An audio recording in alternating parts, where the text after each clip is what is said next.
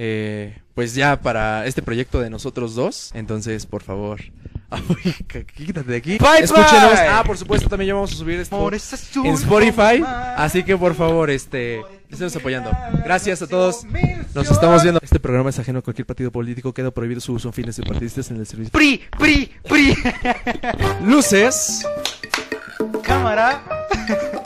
¡Ahí te va! ¡Chingao! ¿Cómo no? Bienvenidos, no. Chi- sí, claro.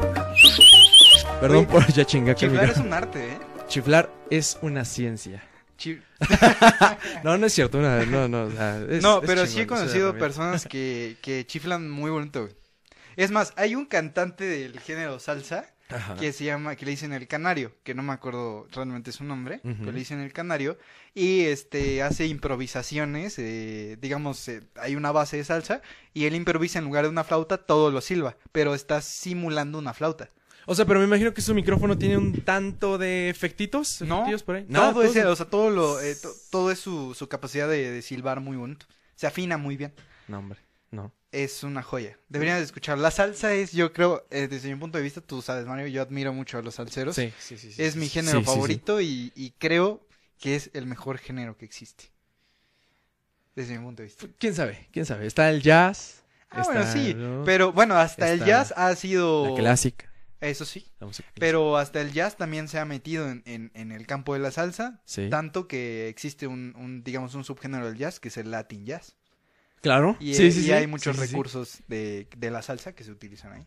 Entonces, desde mi punto de vista, es uno de los mejores. ¿Tú géneros. eres el experto en música? Pues no experto, Conozco un poquito, A medias. pero- Porque eh, recuerda que somos expertos en nada. Bien dicho. Bien dicho. sí, es nada. cierto.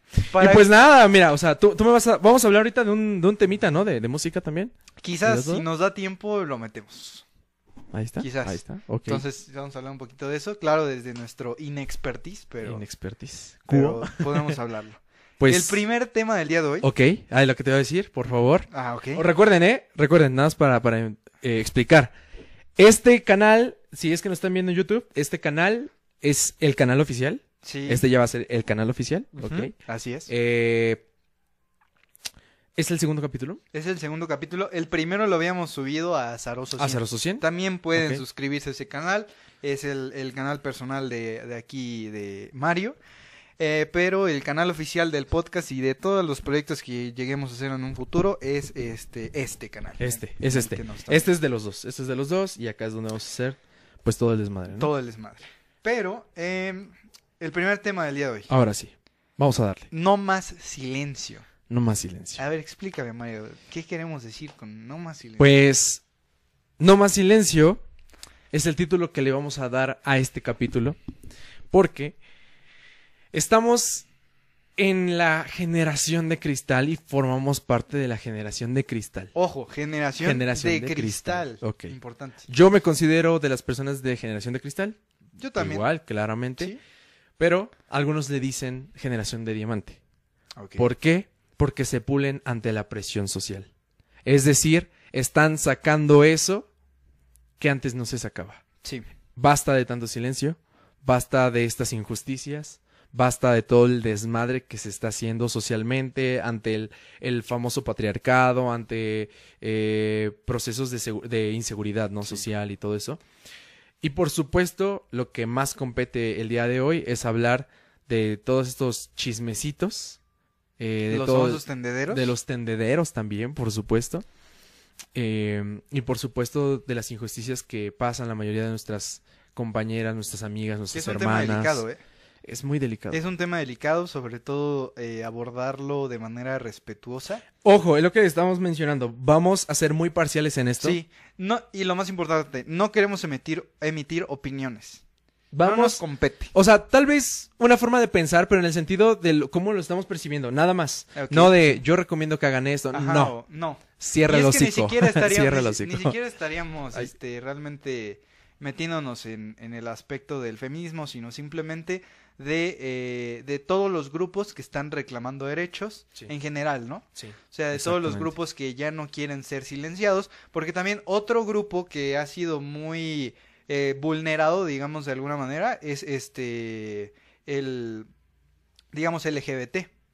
Claro. Ha sido un grupo muy silenciado por décadas, donde eh, su manera de expresar amor eh, no ha sido válida para la sociedad. No ha eh, sido bien vista, no ha sido aceptada, Entonces, en general, ¿no? O sea, yo Sí. creo que, por ejemplo, también eh, un tema muy relacionado con eso son, son los chicos que han sufrido bullying durante toda su vida. Por supuesto, también. También han sido silenciados de alguna Sí. manera porque eh, hay personas que se han querido expresar, que les, que los, les están molestando y la sociedad les dice, aguántate, aguántate. Calma vara, ¿no? Sí, Ajá. aguántate. Entonces yo creo que eh, este tema más que centrarnos en un solo grupo es, es este expandirnos a todos los grupos que están reclamando Sí, que claro. necesitan ser escuchados. Claro, exactamente. De manera general. De manera no general. vamos a ser específicos en uno, de manera general. De manera general. Y pues, eh, to- todo esto de decir basta, ¿no? Basta de todo esto, ya no más silencio, ya no más silencio, porque efectivamente lo hemos visto, lo has visto en tus redes sociales, lo he visto, personas con las que a veces compartía un aula hace añísimos, ¿no? En lo que era secundaria, bachiller. Exacto. Hoy en día, pues, salen los paños, ¿no? Y... Ah, sí. Es lo que ahorita estábamos hablando en el detrás de cámaras. Detrás de cámaras. Sí. Este, pues, pues esto eh, ha llegado, es un movimiento que ha llegado a, eh, digamos, a, a- a- ¿cómo se dice? A sacar los trapitos al sol de, de eventos que han sucedido Desde años antes. atrás. Ajá, exactamente, porque años atrás. la mayoría de cosas que he visto no son recientes, No, definitivamente. definitivamente no. De hecho, Pero lo- eso les quita, digamos, eh, culpabilidad. no, Yo no, creo que no. No, yo creo que no. O sea, yo No, creo que, que sí es, es importante hacer la denuncia y, y hacerse escuchar, a pesar de que X evento haya sido, haya sucedido años atrás, ¿eh? Exactamente. No No, no, claro, claro. Eh, por eso te digo, un ya basta, porque eh, somos víctimas, ¿no? O en este caso me incluyo por otro tipo de, de victimización. Como decíamos, otro decirlo, ¿no? grupo, pertenece a otro grupo que también quiere ser Pero, escuchado. pero de manera general somos víctimas de un suceso, de un evento, Sí. de algo que eh, es muy injusto para nosotros y tal vez no en el momento. Pasa un tiempo después y yo digo, ya basta. Y quiero romper ese silencio. Sí, Quiero romper ese silencio. Entonces nos damos cuenta que en este caso esas víctimas rompen el silencio exacto. y dicen ya basta de sentirme culpable, ya basta de pensar que yo era quien tenía la culpa, Así es. este ya basta de de hacerme creer, comprarme esa idea, ¿no? Comprarme esa idea de que no fue porque porque no era la culpa de él, sino fue mi culpa por darle chance, por acu- acceder a esto, por permitirle esto o aquello. No, no, no, no. Eso es lo que buscamos, o bueno, lo que yo pensaría también, ¿no? Que, que la culpa siempre ha sido de, de- Del de- agresor. del agresor, exactamente. Del Del, agresor, agresor. 100%, ¿no? Y, Eh, y, por ejemplo, podemos tener, eh, como decíamos aquí, muchos ejemplos. Entre, entre ellos tenemos al- a, los chicos que han sido bulleados. Sí, también. Bulleados claro. por, por, eh, por, normalmente son grupos. Y es que, y es que hasta eso, eh, eh, yo creo que las personas que hacen bullying eh, se, han, se han protegido por los grupos, ¿no? Porque usualmente al chico que le hacen bullying no, no es como que, usualmente, no es un grupo de chicos que eh, son bulleados contra un grupo de chicos que son los bullies, sino es un solo chico que es bulleado por un grupo completo. Sí. Y es de lo que, del, también algo de lo que habíamos estado hablando antes de, de- de entrar al podcast. Eh, tenemos ejemplos de compañeros que- con los que hemos convivido que, Uh, sí, que, sí, sí, sí, que realmente te sientes identificado con que quizás uno no, no ha percibido el bullying de manera tan directa, pero sí tenemos personas que estimamos que han, que han eh, sentido esa discriminación, ese... por Exacto. supuesto. No, no, no, y es cierto, es, es muy cierto esto porque eh, esto, como también lo platicábamos, es una afección a largo plazo, ¿no? Exacto. O sea, pensamos, tanto, o sea, eh, involucrándome en los dos grupos, tanto ser el victimario como ser el agresor, ¿no? sí. Este, perdón, el victimario como ser la víctima. Eh, solemos creer que al dañar a alguien, al dañar, al dañar a alguien y hablar mal de esa persona y decir, sabes qué, Eh, tú eh, no haces esto, no lo vas a lograr esto, o físicamente lo atacamos, lo agredimos, o verbalmente, pues realmente estamos haciendo un impacto muy importante en su desarrollo, Exacto. en su desarrollo. Y nosotros no lo vemos como agresores. Por el otro lado, pues yo, la verdad, soy sincero, también fui de, de esa ahora sí que de esa población, ¿no? Fui de esa población que también fue agredida, la verdad. Afortunadamente, como que supe diferenciar qué, qué tomar y qué no, y dije, bueno, o sea, ni modo, son, son muy duros conmigo, pero quiero entender que es una forma tan estúpida de pensar de esas personas Sí. y no debe de afectarme tanto. En un momento me afectó y pues sí, ¿no? Pero de pronto traté de razonar un poco más y digo, no, hasta aquí, Sí. ¿no? Y entonces yo me di cuenta, pero también como esas personas del otro lado de la moneda, pues sí te afecta muchísimo. Por sí supuesto. afecta y dices, es que hasta tú te pones en duda. Te pones en duda y dices, ¿realmente lo que te dicen es real? O sea, te puedes a Claro, cuestionar sí. y lo compras, güey. Sí, lo penetran tanto en, Sí. en tu manera de pensar que, que terminan haciendo que, que, que cambies tu perspectiva sobre ti mismo y sobre eh, la realidad en la que estás viviendo. Y eh, a final de cuentas, podemos decir que eh, tiene un, una, digamos, una repercusión muy grande en la salud mental. Claro, Y- y- claro, y- Y claro. a final de cuentas no podemos decir que solo el afectado es la víctima. A final de cuentas el victimario, eh, yo creo, de, de, eh, digamos, realmente considero que el victimario también ha sido dañado de alguna manera. Yo creo que no hay, no hay ninguna persona que haya nacido con el afán o que haya nacido con ese objetivo de dañar a las personas. Eh, de alguna manera ese, ese victimario eh, fue dañado en algún momento, ¿sí? Eh, hubo agresión, hubo maltrato y eso hizo que su salud mental eh, se viera eh, afectada y a final de cuentas todo esto eh, se traduce, se, eh, bueno, se traduce en agredir a alguien. Aunque también pudo haber existido como esa indiferencia, ¿no? O sea, simplemente patrones sociales, culturales, principalmente nucleares de la familia, que hacen que esta persona se trate de- se desenvuelva diferente.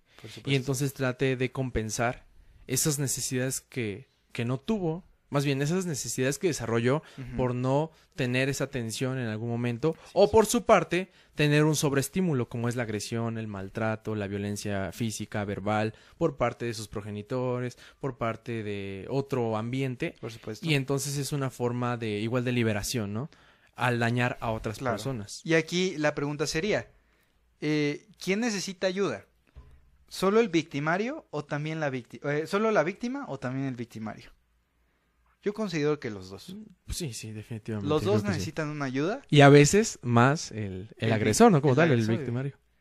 Eh, son temas Sí. algo, eh, ¿Quería digamos, leer algo? Pero bueno, adelante, adelante. eh, son temas algo complicados, son temas en, en los que necesitamos también cambiar nuestra, nuestra forma de pensar, porque quizás muchos, muchos creerían por lógica que el que más necesita ayuda es, Es la víctima. es la víctima. Pero, pero la verdad es que se ha demostrado que muchas veces también el agresor es el que, como dices, el que más necesita esa ayuda. Porque, porque a final de cuentas, si no resolvemos esos problemas, eh, si no resolvemos la raíz del problema, no resolvemos el problema, porque de alguna manera podemos ayudar a la víctima, pero ¿qué pasa si, si, el, si el agresor sigue eh, afectando a otras personas? Tratamos el síntoma, pero no la enfermedad, ¿no? Exacto. Debemos de tratar la enfermedad. Sí, sí, y en este caso, pues es eh, ayudar eh, tanto a- al agresor como quizás a su núcleo familiar, porque Es yo creo que los problemas Sí, claro. vienen de ahí principalmente. Claro. Eh, principalmente, ¿no? O sea, hay este otros procesos por los cuales también se puede Claro. resolver, pero lo que más se ve es un problema nuclear, familiar, Sí. donde el ambiente Que ahora, me ha pues, tocado ver agresores que, que realmente cambian a través del tiempo. Que maduran, que, que, que se ponen las pilas, como dicen, y cambian su forma de ser, se vuelven mucho más empáticos, eh, reflexionan sobre sus errores del pasado y realmente cambian su, su manera de pensar y, y hasta el rumbo de su vida. ¿Sabes qué? Es que yo ahí creo que entra mucho eh, la famosa inteligencia emocional. Por supuesto. en el sentido estricto de que si no entiendes lo que sientes, no vas a poder controlarlo. Si no entiendes cuando estás enojado, si no entiendes cuando estás frustrado, si no entiendes cuando estás decepcionado Por o deprimido, pues claramente no vas a entender cómo solucionarlo, no vas a entender cómo estás pasándola mal. ¿no? claro.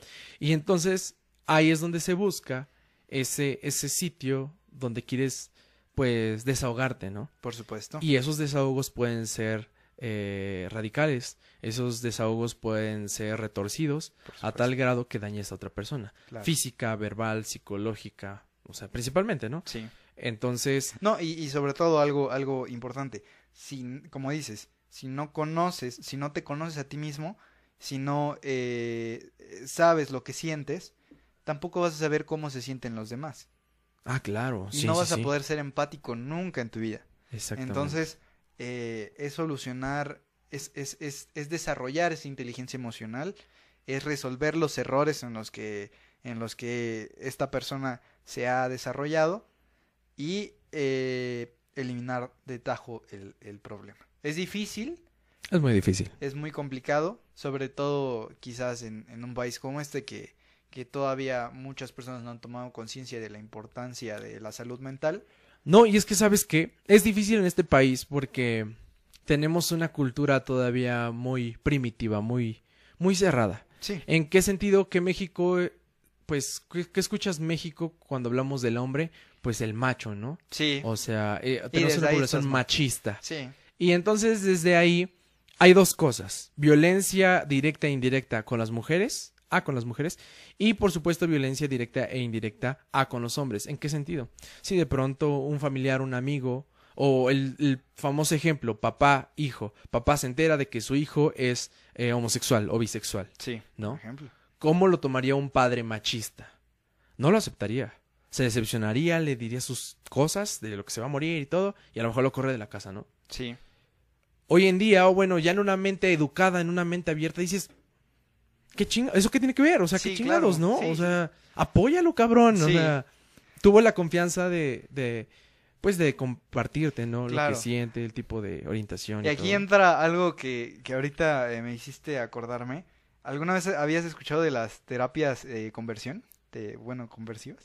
Pues, ah, terapias de conversión. Ajá, de, de género, de terapia. No. Sí. O sea, es, me imagino que es, es a nivel. O sea, era algo, algo que, se, que se acostumbraba mucho hace algunas décadas, en donde se buscaba precisamente eh, cambiar e- esa enfermedad ¿Cómo que era... Pero, ¿cómo? ¿A base de qué? ¿Como tipo electroshock? ¿O terapias anti, este, convulsivantes? O... Eh, bueno, se supone que era un tratamiento sumamente, bueno, que no era nada invasivo ni nada perjudicial para las personas, pero se sabe que, que muchas de ellas ah, eran maltratadas físicamente, Ok.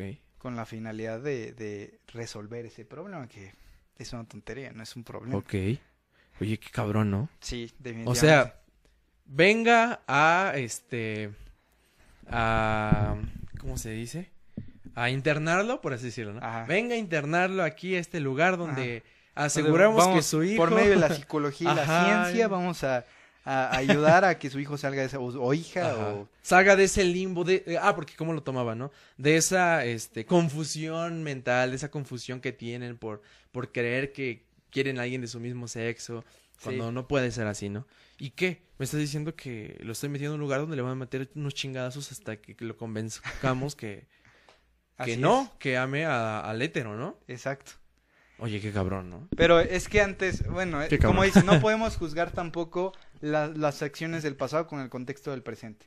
Sí. A fin de cuentas, ellos no sabían cosas que nosotros ahora sí sabemos. Pero como dice la frase, ¿no? Quien no sabe de su historia está condenado a repetirla. Repetirla.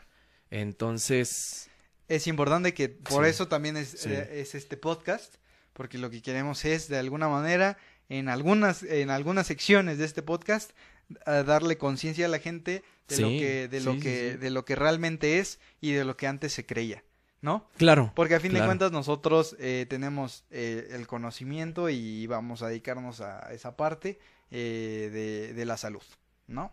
Hombre, definitivamente, definitivamente.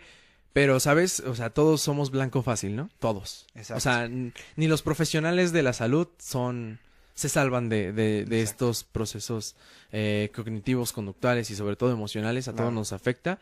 Eh, muchos, muchas personas del área de la salud pues tienden a suicidarse, a estresarse, a sofocarse. Sí, eh, es, to- Está tocas muy un tema muy cabrón. importante. Medicina es una de las carreras donde eh, más este hay depresión. Sí, tiene un índice muy grande de depresión en sus estudiantes, tanto de facultad como de este preparación profesional, es decir, internado y servicio social. Sí, sí, sí. ¿Y qué, qué decir de los médicos en general? O sea, los que ya, ya tienen su título, ya su cédula. Y sabemos de muchos casos, se saben de muchos casos Sí. de, de suicidios. Sí, sí, sí, sí. en, en esta área. Entonces es un, es un problema, es, es necesario eh, resolverlo porque así eh, no perpetuamos es- e- este problema, ¿no? Es que, güey, no es un mito. O sea, te, te juro que no es un mito. Sí, sí. Sí existe, o sea, se los juro, si yo me metiera aquí a mi celular y abro un grupo claramente de, de los grupos de, de medicina, de alguna materia Claro. o del donde yo esté, pero que sean estudiantes de medicina, Sí. te juro, les pregunto a alguien, ¿quién busca un, no psicólogo, eh? Porque psicólogo a lo mejor quisieran todos. ¿Quién necesita un psiquiatra? Está cobrando muy baratito, casi casi 100 pesos la consulta por ser estudiante de tal universidad. Te aseguro que un 80, 90 o si no es que todos van a decir, pásame el contacto. Sí. Yo lo necesito. Sí. Estudiantes del área de la salud. Ya sí, no medicina, porque, saben, saben realmente la repercusión que tiene Sí. eh, positiva, la repercusión positiva que tiene un especialista del área en, en tu manera de, de desarrollarte día a día. Lo necesitamos. Porque puede ser que te... Porque fíjate, si tú te vas, o sea, la diferencia, ¿no? De, de la respuesta de las personas que, que, que están educadas y que no. Por eso es importante educar a la población. Estoy seguro que si tú, tú, tú te vas a, un, a otra área, eh, no voy a mencionar un área específica, X área, que no sea área de la salud, eh, y tú dices, ¿quién necesita un psiquiatra? Van a decir, nadie. O se asustan, ¿no? Con la Se palabra. asustan, no, ¿cómo? Yo, Ajá, yo no estoy loco. No, no, no. Yo ¿Qué no pasó? estoy loco. Oye, No, no, no. el psiquiatra no es para locos. No, no, no. no. Eh, es lo es peor que pueden todos, bueno, o sea, que no están inculcados o que están ajenos. Claro. Un psiquiatra sinónimo o igual a persona loca, Ajá. que sí. necesita persona que atención. Sí, es, es- Nada es, que un estigma Nada muy eh, erróneo que se Sí. tiene del- de, de las personas que se tratan con psicólogos o, o psiquiatras. Eh, hay que verlo como cualquier otra enfermedad, así como una persona que es diabética que se tiene que tratar con un médico internista, endocrinólogo Sí. X, o una persona que tiene problemas del corazón y que tiene que tratarse con un cardiólogo, una persona que tiene problemas muchas veces, o sea, porque de hecho es algo orgánico, lo sabemos. Entonces, a final de cuentas, eh, la salud mental está muy relacionada con problemas orgánicos. Sí, Entonces, por así, supuesto. así como, como una persona que tiene problemas en el corazón se trata con un cardiólogo, una persona que tiene eh, problemas en cuanto a su salud mental, es necesario tratarse con un psiquiatra o con un, o con psicólogo, un ¿no? psicólogo. Y en casos más graves, bueno, o sea, no graves, sino ya hablando un poco de biomolecular, pues ya entran los neurólogos, ¿no? Pero son otro tipo de enfermedades Claro. que inducen a una depresión mayor, También. o ese tipo de cosas. sí, ¿no? sí, están Pero-. Pero sí, hay que tener, o sea, es que, y es que también hay otra cosa.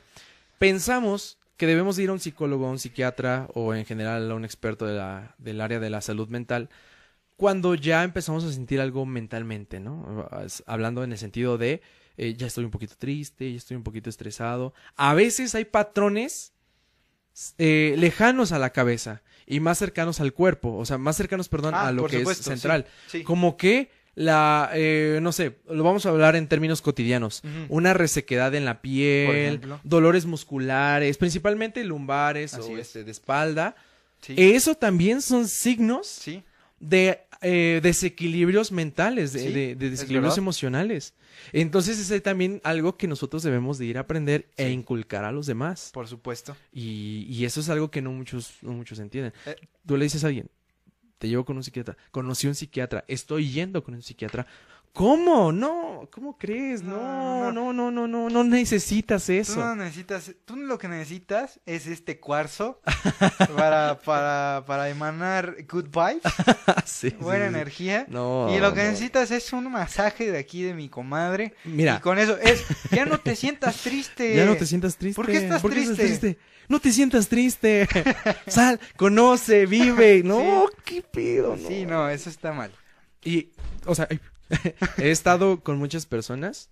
Digo, no, no, no es como para ofender ni nada, ¿verdad? Ni mucho menos. Pero sí he estado con muchas personas que me comparten eso, te lo juro. Ujú. Eh, algunos familiares les llegué a compartir. Oye, pero hasta Sí. el área de la salud, ¿eh?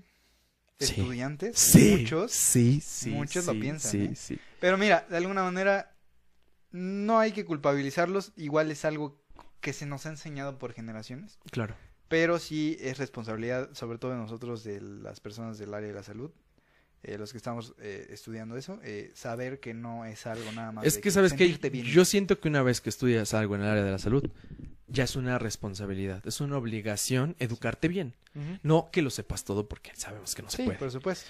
Pero que te eduques bien. O sea, te estás dedicando a esto, pues hazlo bien, ¿no? O sea, es tu obligación hacerlo bien. Mucha gente va a poner su esperanza, su confianza, su corazón, todo en tus manos, como para que tú llegues y le digas que una pinche estrella mal acomodada te va a dar malas vibras en marzo. O así, cuando dices, no puede ser, la salud mental está ¿Eres Virgo? Eh, Uy, por eso. sin ofender a las personas que... no, o sea, obviamente somos expertos en, en nada. En nada. En nada. Nada. Pero nos hemos estado un poco educando en esto, ¿no? Claro. Y, y, y se explica, créanme, no es algo que no tenga sentido. Se explica, te sientes mal, hay procesos neurológicos, hay procesos neurotransmisivos donde hay desequilibrio, hay en, En- general en resumen, biológicos o bioquímicos, ¿no? Donde hay cambios y se puede medir, o sea, se puede medir, si hay explicación, chingado. sí, sí. Sí hay Sí, explicación. no es algo así como que, como que, este, espíritu, no, no, es algo, no es algo intangible, es algo Exacto. realmente muy comprobable y, y, y algo que... Es cuantitativo, es cuantitativo, Exacto. es cuantitativo. Y es algo que en realidad sí podemos eh, cambiar por Claro. medio de la medicina. Claro. ¿Y saben cuál es el problema? O sea, metemos todo esto en pie porque a final, a final de cuentas, eh, el proceso de degenere mental trae consigo enfermedades eh, sistémicas o periféricas. Sí. ¿no? O sea, no crean que ya con la enfermedad mental ya se acabó si lo tratamos a tiempo. También afectó a nivel cardiovascular, afectó a nivel este visceral, este, o sea, se inducen muchos procesos inflamatorios por el simple estrés. Se induce muchos desequilibrios hormonales también y o sea, sería una clase como de endocrino y de fisio, pero Ajá, sí. pero básicamente Pero sí hay nos trae hay repercusión tremenda. Hombre. El siguiente tema. Fíjate que hoy, hoy no, hoy no eh, juntamos tantos temas. ¿Por qué? Pues es que como tal, sí podemos hablar, abundar un poquito más de, de todo esto, Sí. pero, pero hay que ir con cuidado, ¿no? Con Sí, es eso. sutileza. Con sutileza. Porque muchas veces este es difícil a- abordarlo de manera correcta sin que, sin también, eh, digamos, dañar un poquito la, eh, la forma de pensar de las demás personas y Sí, sí, sí, sin es un entrar en... delicado. Me gustaría que en un futuro eh, hablemos con algún eh, experto realmente en el tema Sí, y que eh, pueda estar aquí en el podcast, pero yo creo que sería un Por ejemplo, más- a, mí- a mí que me está chingando el pinche... Los trapecios que me duelen desde hace... Uf. Y yo siento que es precisamente por eso, ¿no? Por, por estar tanto tiempo sentado aquí en la computadora y así en las clases y Claro. todo eso. Pero también pues el pinche estrés que te genera, ¿no? La- Claro. eh, el semestre o estar en las clases en línea, que tienes que hacer esto, que tienes que hacer el otro. Y a final de cuentas, por ejemplo, tú sí recurriste a un profesional, Sí, que es lo correcto. sí. Y me llevé una gran sorpresa. Cuando me diagnosticó lo que me diagnosticó, dije, ¿qué? Y pues ya tuve la... Me dio, por supuesto, fue... En todos los aspectos fue muy accesible y asequible conmigo, tanto en el precio y por supuesto en la forma de, de la consulta, ¿no? Me dijo, si quieres ir al consultorio como tal de forma presencial, puedes ir, si no lo podemos hacer por videollamada. Yo estaba hasta la chingada y dije, no, por videollamada yo no quiero salir ni nada. Bueno, total. eh, ya sabes, o bueno, la diferencia entre unas consultas con médicos normales, o sea, bueno, no normales en el sentido de otras especialidades, a los médicos del área salud mental, es que ellos tienen que indagar mucho en el proceso cognitivo y conductual y emocional de todo lo que hacemos. Sí. Porque así ellos son como los arquitectos, tú les das las piezas y ellos van armando el diagnóstico completo en la salud mental. Necesitan escucharte más que una persona que vaya a diagnosticar un proceso fisiopatológico de como tal el, el cuerpo, ¿no? No de la mente, sino pues por los patrones, lo que se ve. Tristemente en la enfermedad mental la mayoría de cosas no se ven, ¿sí? O sea, eh, me refiero que no se expresa como en la piel, como en la debilidad de fuerza, o sea, no es tan, tan, este, tan específica, ¿sí? Entonces, pues yo ya estaba con este profesional de la salud y la consulta duró mucho, dos horas, dos horas platicando yo. Me llevó una sorpresa porque yo hablé casi como, bueno, o sea, duró dos horas, yo como una hora cuarenta estuve hablando yo y como los 20 minutos nada más él hacía preguntas. Y eso fue suficiente para darme diagnósticos certeros, que fueron varios, por supuesto, y para darme el tratamiento. Wow. Entonces, yo como estudiante de medicina, ya llevando, ya habiendo llevado psiquiatría, ya llevando la materia de psicología médica, ya llevando la materia de, ¿qué? Ciencias sociales, algo así, no recuerdo muy bien. Que es de los primeros semestres. No, no, no pude identificar esos patrones. Ah, porque claramente es difícil identificarlos cuando tú eres el paciente.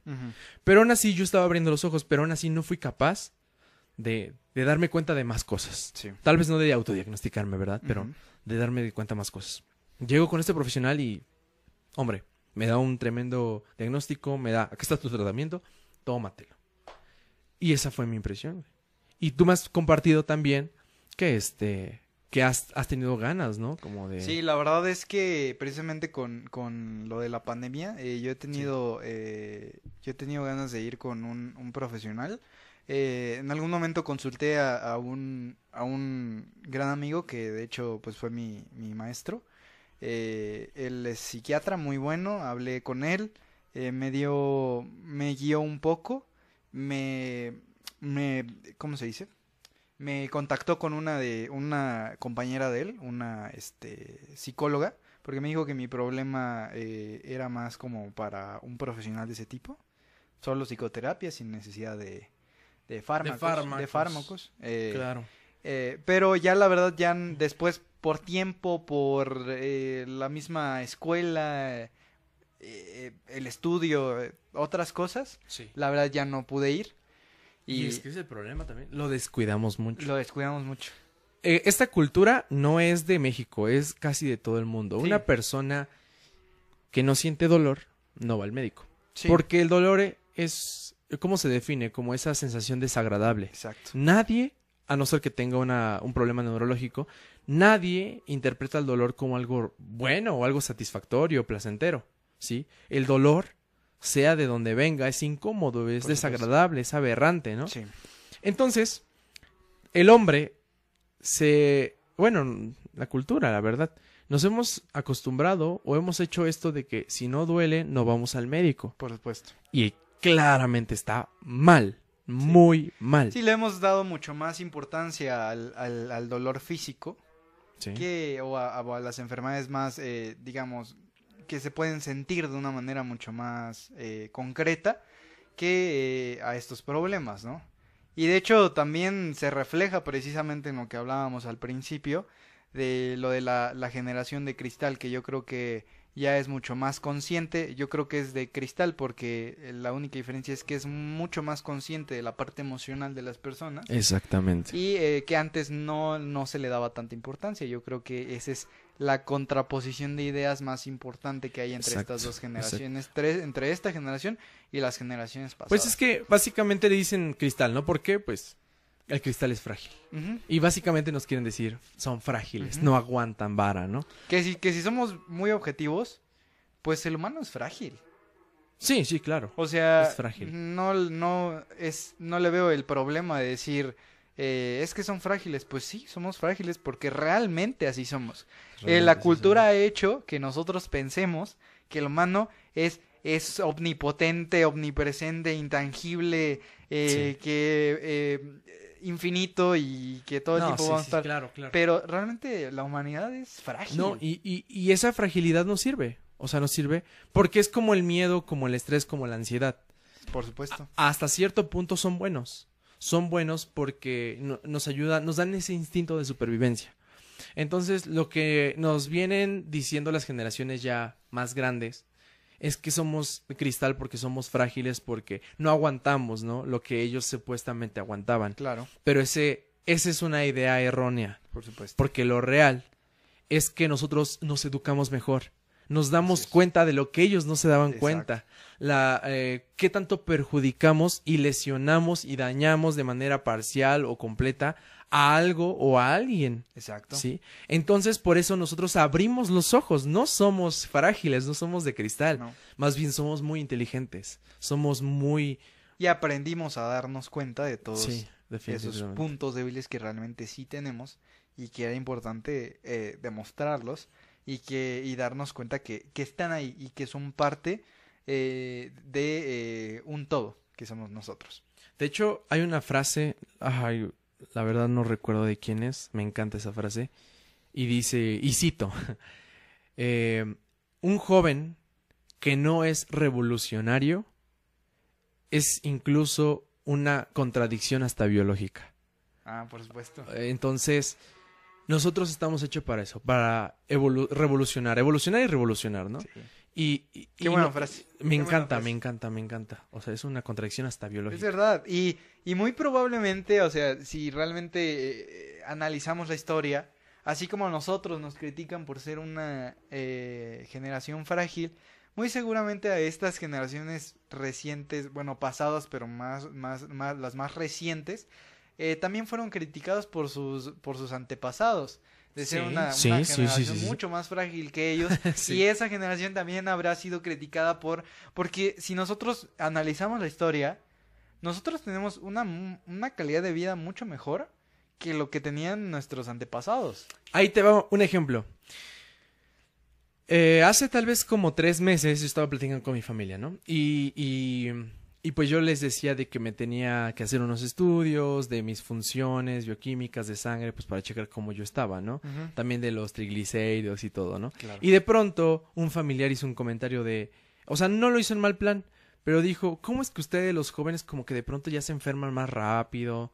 Como que de pronto, este, ya los adultos, o sea, todos, la generación, todas las generaciones actualmente, como que ya se le encuentran más problemas.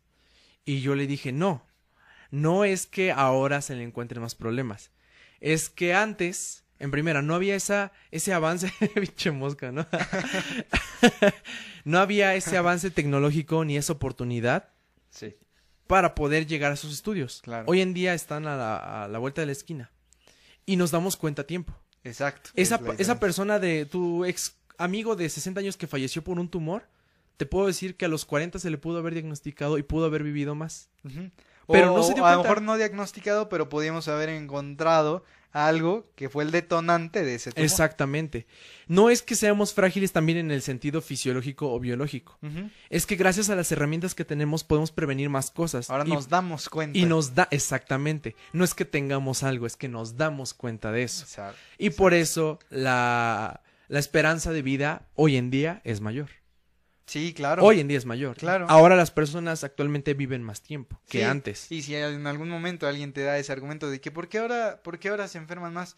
Eh, pues les enseñas las estadísticas de a ver cómo nos enfermamos más, pero ahora vivimos más. Ajá, O sea, exactamente. no es lógico. O sea, es lógico tu argumento. no es lógico que decías antes eran más sanos Ajá, y no tenían una esperanza de vida tan alto. Ajá.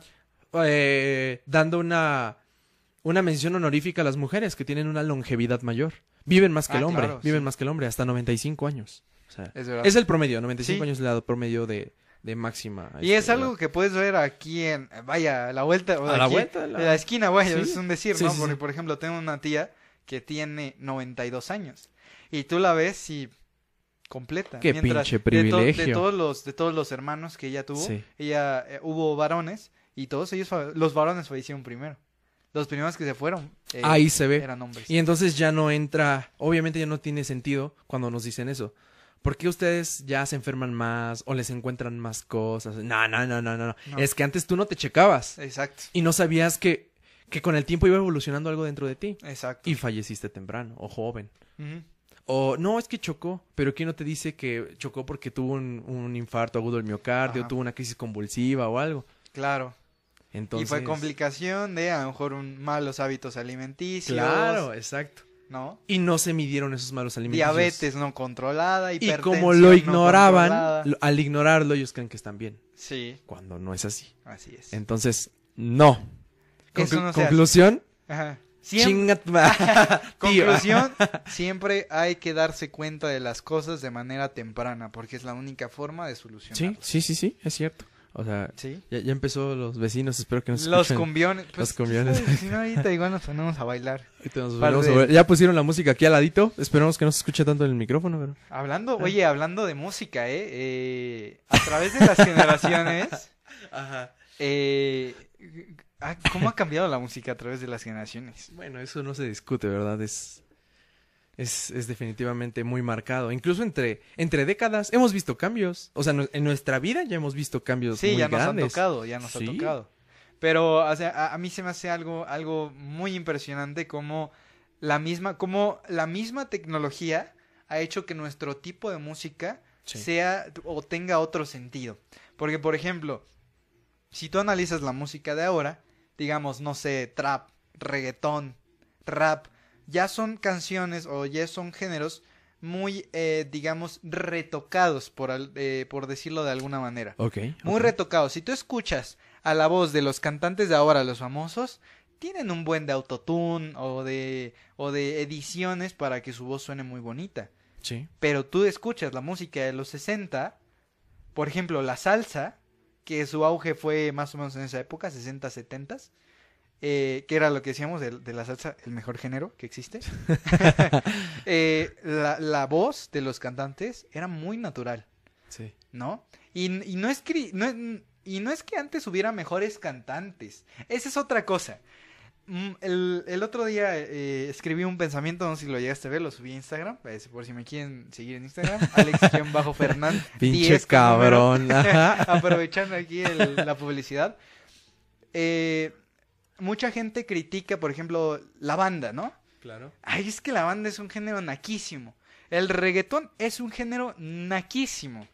Eh, el rap, eh, es que dicen muchas groserías, es que, es que, es que es cultura. Desde mi punto de vista no hay un género malo. Simplemente hay un género que no se adapta con el contexto social en el que tú creciste. Claro, ¿por qué? Porque la sociedad, bueno, o sea, obviamente nosotros apoyamos el hecho de no incitar al odio, a Por la violencia. Eso sí, ¿no? Definitivamente. Exacto. Pero lo que en antaño, en unos años, que será 15, 10 años antes, no se veía tan mal como de mueve esto y bla, bla, bla. Hoy en día estamos asustados porque Sí. algunos ya se asustan. No, ¿cómo va a escuchar eso? ¿Cómo esto? ¿Cómo el otro? ¿Cómo? Claro, Entonces es cierto. claro. Porque la normalidad es, es relativa. Yo, yo creo que más bien aquí lo correcto sería que tú, que tienes conocimiento, que estás educado, que viviste en un contexto en el que sabes que no se debe perpetuar la violencia, ni las drogas, ni nada de eso, eh, pues simplemente no hagas o, o- o no hagas propaganda de ese tipo de, de, géneros, que de todos modos, eh, si tú te desarrollaste en ese contexto, seguramente no te va a gustar ese tipo de música. Pero, Exactamente. eh, ¿Cómo le pasa a nuestros papás, no? exacto. Como quita esa chingadera Quita ya. eso, ya, tú, o o sea, sea, no yo- tiene sentido. Yo viví, ellos vivieron en la época del romanticismo. Por y, supuesto. Y de que abrazar y besar. Y llevar serenata y... te lleva a la luna. Por supuesto. Claro. Eh, pero sí creo que no hay género malo, no hay género incorrecto. Es expresión, la música es expresión.